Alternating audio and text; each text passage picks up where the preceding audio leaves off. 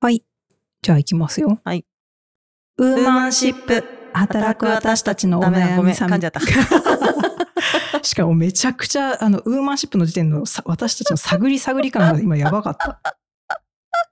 もうちょっと、あの、思い切り、思い切りよく行きましょそうだね。せーの。ウーマンシップ、働く私たちのお悩みサミット。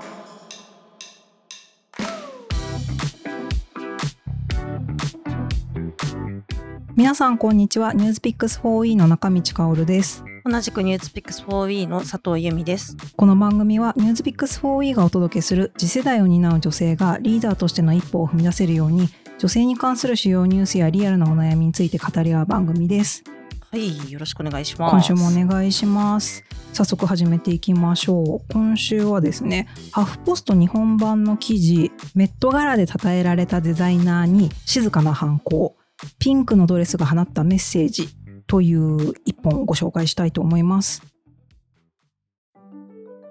5月1日にアメリカのニューヨークで開かれたファッションの祭典、メット柄のテーマは、カール・ラガーフェルド美のライン世界的ファッションデザイナーでアーティストのカール・ラガーフェルド氏の功績を称えるものだった。しかし、ラガーフェルド氏は過去に誰もぽっちゃりした体型の女性など見たくないや MeToo にうんざりしているといった女性を侮蔑するような発言をしてきたことで物議を醸しているという記事でございます。うーん。これちょっと。これ、中身ちゃん、これなんでこの記事を選んだんですか？いやもうあのちょっと毎年ね私やっぱりあのファッション好きなのもあって、あのすごくこうメット柄どういうテーマでこうセレブたちがどういうドレスを着るのかみたいな結構あのツイッターとかも毎年あうんうんのハッシュタグ盛り上がる感じなんですけど。それであの今年は何かしらと思っていて、まあ、あのカール・ラガーフェルドっていうあのシャネルのねデザイナーとしてすごい有名でもう34年前ぐらいに多分亡くなってるのかな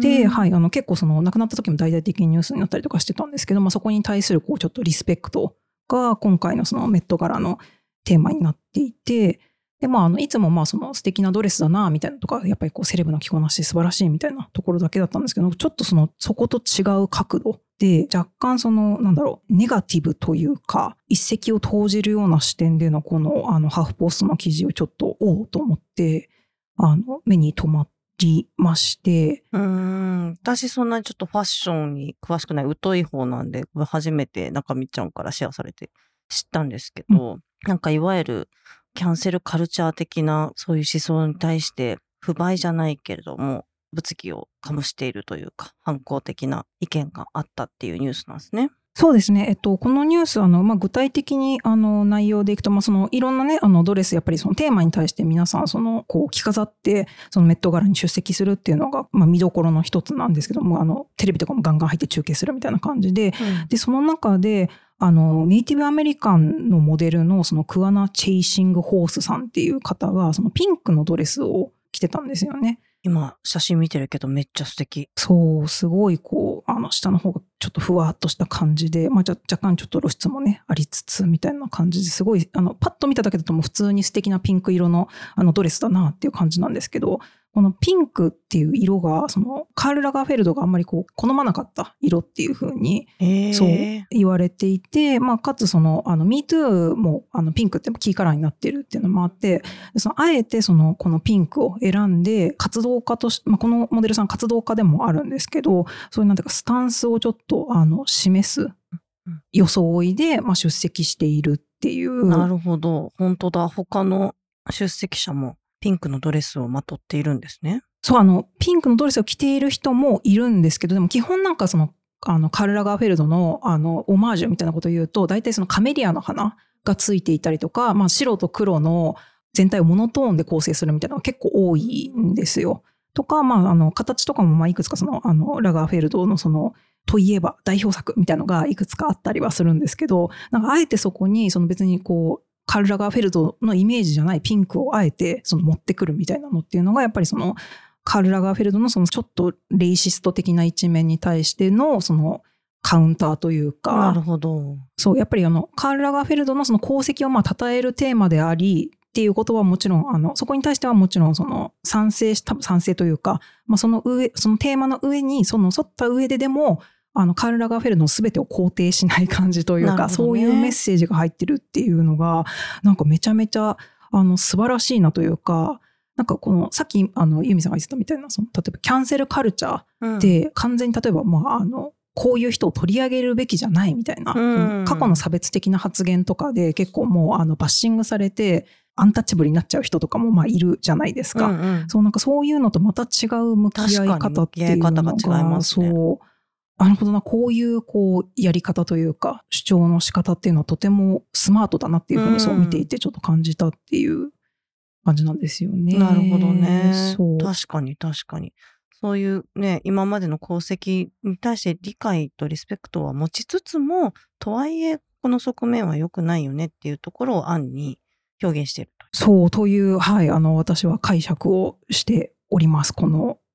ピンクのドレスに対して。ファッションって奥深いっすね。いやねいや本当すごいなんかこう素晴らしいなって改めてちょっと思っちゃったり当えー素敵。した今年のそうメット柄だったんですけどでもそこのねやっぱり折り合いをこううまくつける、うん。そうっていうのって本当、難しいというか、なんか結構、この間もちらっと話しましたけど、あの、例えば、過去のバラエティとかちょっと今もう見れないよねみたいなうんうん。やつとかもまああったりするじゃないですか。うんとか、なんかそう、そういうその、自分が好きだったものとかに対して、ちょっと今もうこれアウトだよねとか、なんかアウトの発言しちゃう人とかもまあいるじゃないですか。うん。そう、なんかそういうところにちょっと、どう折り合いをつけるかで最近ちょっと悩んだことがあったんですけど、悩んだことがあった。はいどんなことがあったんですか？この間ライブを見に行って、ザ・1975っていうイギリスのバンドなんですけど、ご存知の方もいらっしゃるのではいやー、ないかなと。ここでこう、じゃあ、ここで一曲とか言えないのか。寂しいですね。そうですねやってみたくないですか？ポッドキャスターとしては。確かに。やってみたい。ごめんごめん、ちょっと話の腰折っちゃった。はい。そう、その1975の、あの、ライブに行ってきて、まあ、めちゃめちゃ、もう超いいライブだったんですよ。うん。なんかもう、本当こう、なかなかね、こう、来日のアーティスト見れる機会もやっぱりコロナそうですよね。続いてて、ここ何年かなねくって、で、えっと、去年の、えっと、フェス、サマソニかな？うん。で、ヘッドライナーで出てて、で、なんか単独公演あったら、もうぜひ見たいと思ってたバンドで、まあ、ゆあのようやくあの来日ってあの感じですごいワクワクしながらチケット買った人から待ってたんですけど、めっちゃいいライブで、で、なんかもう、もう速攻でその、なんかもう行った日に、もうインスタのストーリーズとかにもうめちゃめちゃもう最高にいいライブだったみたいな。めっちゃ感動してるじゃん。書いちゃうぐらい、うん。そう、めちゃめちゃいいライブだったんですけど、うん。で、なんかあの、それのストーリーズに対して、なんか知り合いもたまたまあの同じライブに来てたみたいで、あの自分も行きましたみたいな感じで、あのメッセくれた人がいて、ただなんかちょっともやりましたみたいな、ほう、何か。そう、あの、ことが書いてあって、私もなんか、え、何がと思って、え、どどの辺がですかっていうふうに言ったら、え、なんか、あの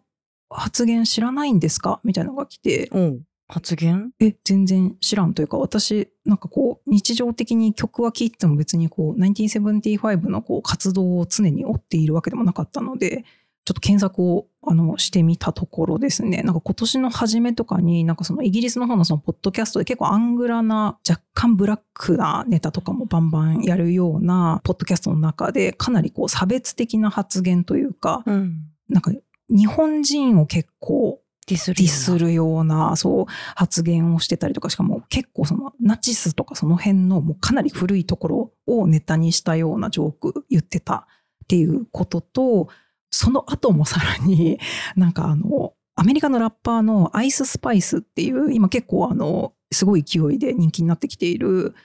えっ、と、ブロンクス出身の、あの、まあ、アメリカ出身なんですけど、もともとが多分あの、黒人系のラッパーなんですよね。うん女性ラッパーで。で、その人に対してもちょっとなんかその見た目とか、そういう人種を、あの、揶揄するような発言とかをしてて、そのあの、ボーカルの、あの、1975のボーカルのマシオ・ヒーリーっていう人がいるんですけど、その人がそう、あの、結構その発言で、いや、それはないだろうみたいな感じで結構物議を醸しているというニュースを見つけまして。なんか具体的になんかどういう発言したんですか？日本人を侮蔑したと批判とかって書いてあるんですけど、どんなこと言ったんだろまあ結構、なんていうか、いや、これね、言っていいのかなっていうレベルの話なんですけど、うん。なんかその、ナチスの例えばガス室に、なんか日本人だから、なんか靴を脱いで入っていたんだろうね、みたいな話とかするんですよ。なるほど。え結構引くじゃないですか。あなんかこのポライトな、こう、礼儀正しさみたいなことを揶揄してるんだが、みたいな。あそうです、そうです。なんあか、ーなんかその話も、なんかそ、どういう話の流れでそれが出てきたのかまでちょっと私も、あの、音源聞いてないのでわかんないんですけど、うんなんかそういう、まあ本当に結構センシティブな話とかをまあバンバンしていて、で、その、アイススパイスのその女性ラッパーの方の件とかは結構その、なんか別に、アイススパイス多分、あの、イヌイットは関係ないんですけど、なんかイヌイット的な見た目だよね、みたいな感じの話とか、なんか、うん。いろんなところになんかこもうう、もやしに、かぶせにかぶせてるんですね。火種がやばいみたいな感じで、結構、まあ結構そういう過激なあの発言で有名な、まあ、ポッドキャストらしいんですけど、そうその中でそういう発言も、曲の歌詞とかは、そういうなんか、何かに対するこう反骨とか、何かに対する部別みたいなことを歌ってるってわけじゃないの？あもう全然そういう感じではなくって、うん。結構なんかむしろちょっとあの内向的な歌詞とかで、まあその結構このボーカルは問題発言、まあ過去にも何度かやってて、なんかその度に SNS ちょっともうやめますみたいな感じになったりとかして、実はなんか 今回もそうなってるんですけど、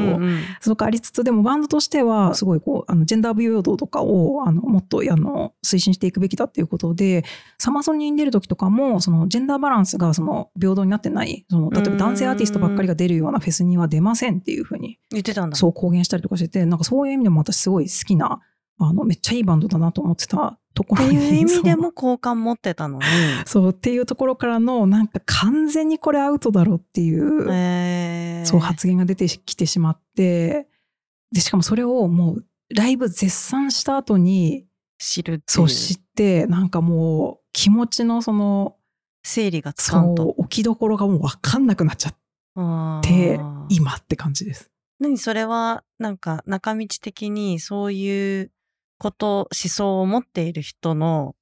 楽曲を楽しんでしまったことに対する、うんうんうん。なんか自分への違和感みたいなことなのか。うん。そうですね。何なんですか？そのモヤモヤをもうちょっと言語化するとどういうことなんだろああ、そうですよね。いや、やっぱり、まあ、その、なんだろう、健全な成人の歌だけを聴きたいわけでももちろんないんですけど、うんうんだったらなんかもう聖歌だけ聴いとけみたいな話に、そうとかになっちゃうかもしれないですう。けど、うんね、あの、ただやっぱりこう、心持ちがない人とか、とか、まあなんかもうそういう、まあ何かがついて回るような、やっぱり音楽とかを、まあ純粋にやっぱり自分が楽しめなくなっちゃうところは実際あって、うんなんかあの、ライブ終わった後も、ちょっとその、余韻で、その、こう、音源聞いたりするんですけど、やっぱり、こう、頭の中にそうなんか、うわなんかあの時の、すごい楽しかったけど、こういう発言してんだよな、この人みたいな、思っちゃう。そうとか、なんかその人たちが結局こうね、あの、持ち上げられるというか、まあ、ファンに称賛されてたら、まあ、そのまま、こう、ショービジネスとか、まあ、音楽ビジネスとして、こう、やっていける。こういう人たちを持ち上げ続けていいんだろうか。いいかとそう、なんか、まあ、感化しちゃってる感じになるのとかも、うんなんかこう、うん、良くないけど、でも、じゃあなんか何したらいいのかなとか。なるほど、なるほど、なるほど。それを素晴らしいと称賛しきってしまっていた自分に対してももやるし、で彼らをこう支持し続けることで、それをこう容認してしまうっていうことにつながるのではないかと。そうなんですよ。そう。今後のスタンスどうすればいいんやと。そう、そうなんですよ。なんか、やっぱり音楽としてやっぱ聴いてめっちゃ好きだし、すごい素晴らしい音楽だなって思うので、そその気持ちはもう本当に純度100%なんですけど、でもなんかそこにやっぱりちょっと限りがあるというか、うん。なんか結構もやってツイッター検索したりとかしたんですけど、うんうん。もうなんかこういう発言する人、アーティストのもう音楽はもう聴きたくないっていうふうにもう言ってる人とか、そう。えそう、なんかまあ確かにそうだよなというか、私もなんかこう、この、事前にこの情報を知っていたらどうしたんだろう、みたいな知ってたら買ってた？ああ、買うのは、うん。もし買う前だったら、ちょっと、うん。多分見送ってたかなとは思います。なんか、そこに対してやっぱりお金を払いたいっていうまでのモチベーションに多分なれなかったと。思うんですよね。なんですけど、もし買っちゃった後にこのニュースを目にした多分ファンの人とかって、うんもう本当に多分、まあ悩む人めっちゃ悩むだろうなっていなるう。ほどな。いや、そうだよな。だから同じような話そういえばあったなと思ってあ、、はいはい。あの、五輪の時にさ、こうショーの演出で小山田圭吾がありましたね。アサインされてて、だけど、その派生でラーメンズもさ、ラーメンズもありましたね。ラーメンズもアサインされてて、でもラーメンズが数年前の単独公演かなんかで大量虐殺の真似ごとしようぜ、キャハハハハっていう一節があって、はいはい。そんなこと言ってるやつが五輪の演出なんかやるなーってなって降りたんですよ、ね。はいはいはいはい。思いっきりナチスネタをやってたっていう。そうなんかね、全部台本読むとそういうネタではないんだけど、はいはい。例えとして人がいっぱいわちゃわちゃ集まっているのを、なんか大量虐殺の人が集まってるみたいな。ことを言ってるみたいな内容なんだけど、はい。確かにそれはダメだったなと思う、思うよ。はい。そういうネタじゃ、それをなんか笑うようなネタじゃないにしても、本当にこう、一つのワンフレーズとして言ったとしても、アウトだと思う。思うけど、うんそれでラーメンズが嫌いになるかっていうと、いやーって、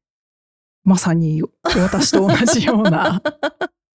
いやーってなるし、いや、小山田圭吾、私の青春時代だったんだけどなーいやー、そうですよね。コーネリアス。そう、その青春の思い出すらも、なんか、汚らしいものにそれがなってしまうかのようにも思えて。はい確かに、あれ結構ね、大きい騒動で、小山田圭吾、確か1年ぐらい活動休止してましたよね。休止してましたよね。復帰の時も結構でもなんか賛否分かれてた気が。そうですよね。で、かつ、このシチュエーションで言うと、その、ポッドキャスト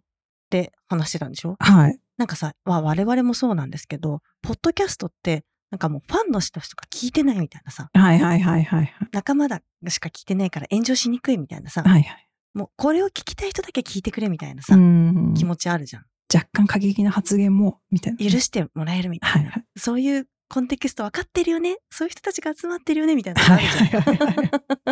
だからおじさんとか言っちゃうじゃん。はいはいはい。でもなんかさんとか言っちゃうじゃん。平場でおじさんとか言っちゃダメじゃん。まあそうですね。もうちょっとね、発言気をつける感じになりますよね。なんかそうそういうコンテクストが分かってる人だけ聞いてくれればいいみたいなうん。メディアっていう心理的ハードルっていうか、なんかこう、そう、そういう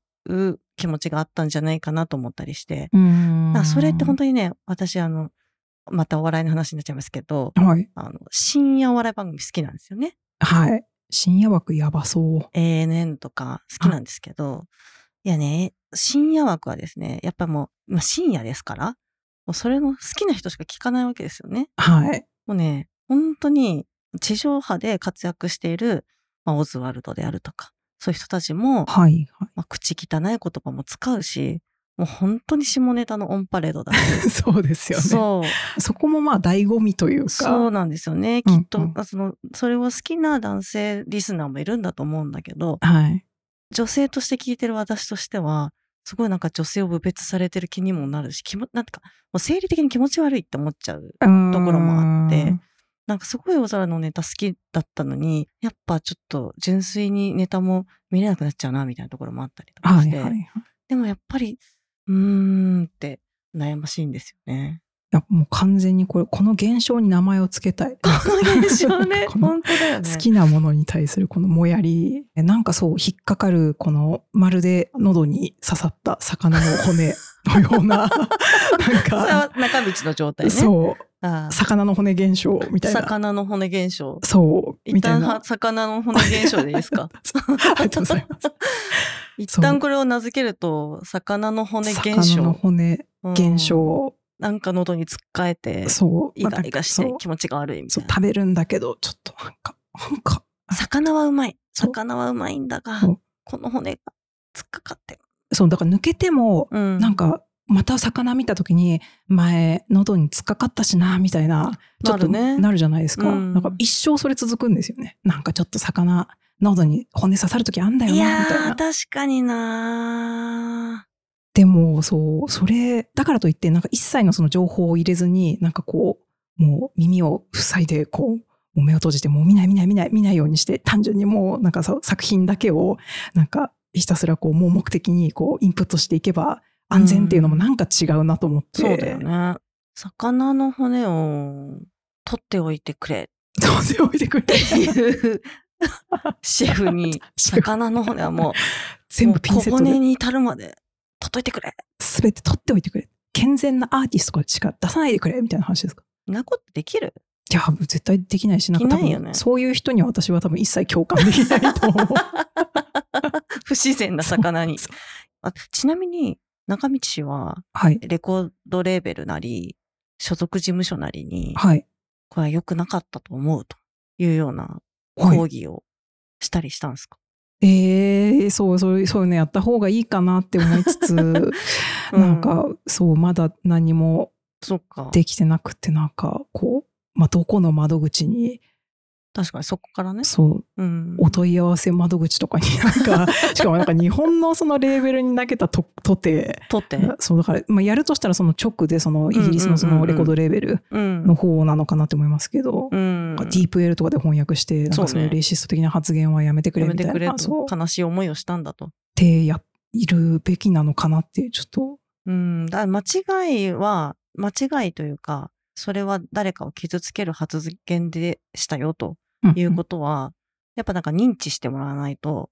ずっともやもやしたまんまじゃん。とはいはいはい。でももう買いません聞きませんっていうのは、うん。なんか分断を生むだけっていうか。不買運動的な。そうそうそうそうそう。はいはい。彼らも、あ、じゃあ別におめえら聞かなくていいしってなるかもしれないし、なるほど。ううんん。二極化して悪化するだけな気がするんだよ。うんうんうん。でも、あなたの音楽性は好きなんだと。だけど、そういう発言は